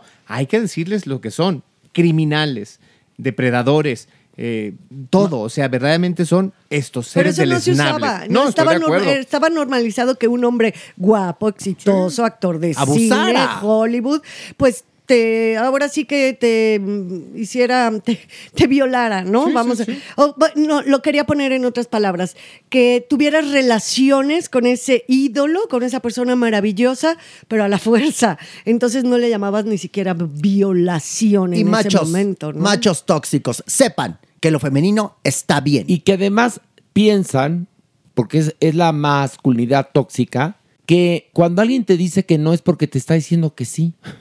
Sí, era una, era, era una ¿No creencia. es absurdo? Fue una creencia de Bueno, mucho ahí está una canción de Arjona, Sí. ¿eh? Bueno, pero Absurda. Al Eso lleva a un atavismo, ¿eh? Sí, exacto. Lo que pasa es que sí, hay un momento, o sea, podemos hablar siglo XVIII, XIX, que el no era un sí, era hazte la difícil, hazte eh, que te rueguen. Entonces tú decías no, pero en realidad era parando la trompita o parando la nalguita, ¿no? Pero te educaban así. Es cuando yo voy a la educación emocional, atávica, tóxica, que lo volvemos a ver con Rosenda, lo estábamos viendo con Montserrat, lo estamos viendo ahorita con Loretta Young. O sea, donde nos metamos es porque también era la educación que nos daba. Si nosotros no sembramos la diferencia, no va a pasar nada con las nuevas generaciones. Estamos aprendiendo, nos estamos reconstruyendo, incluso los que hoy no tenemos 18, ni 12, ni 25 años, los que cumplimos estamos- años ayer y muchos. Ay, felicidades, Pilar, por cierto. No, pero además, cuando cumples años, tus siguientes 30 días son buenísimos. Por eso está irradiando esta Por mujer. eso está irradiando, exactamente. Ahora lo entiendo, Horacio. Bueno, pues nosotros vamos a irradiar una muy bonita despedida. Pero si te quedas a cenar. Tengo manitas de España todavía. ¿Toda- ¿Sobró? ¿cómo? Sobraron deditos de España, ¿verdad? Bel, sí, sobraron. Si gustas, le entramos. Bueno, nos quedamos. Tú cállate, horrendo, y lárgate ya. Entonces, Horacio. me ¿te quedo, quieres? me Perfecto. quedo. Bueno, pues a las tres decimos adiós. Una, dos, tres. ¡Adiós! Esto fue Farándula 021. Recuerda, un nuevo episodio cada jueves. Fly me to the moon. Let me play among the stars. And let me see what spring is like on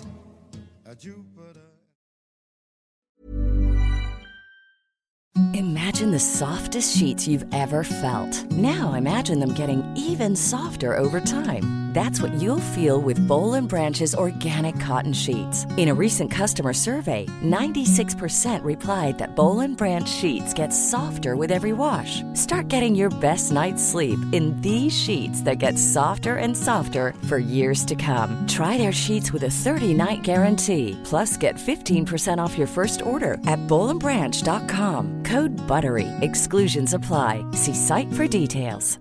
Planning for your next trip? Elevate your travel style with Quince. Quince has all the jet setting essentials you'll want for your next getaway, like European linen, premium luggage options, buttery soft Italian leather bags, and so much more. And is all priced at 50 to 80% less than similar brands. Plus, Quince only works with factories that use safe and ethical manufacturing practices. Pack your bags with high-quality essentials you'll be wearing for vacations to come with Quince. Go to quince.com slash pack for free shipping and 365-day returns.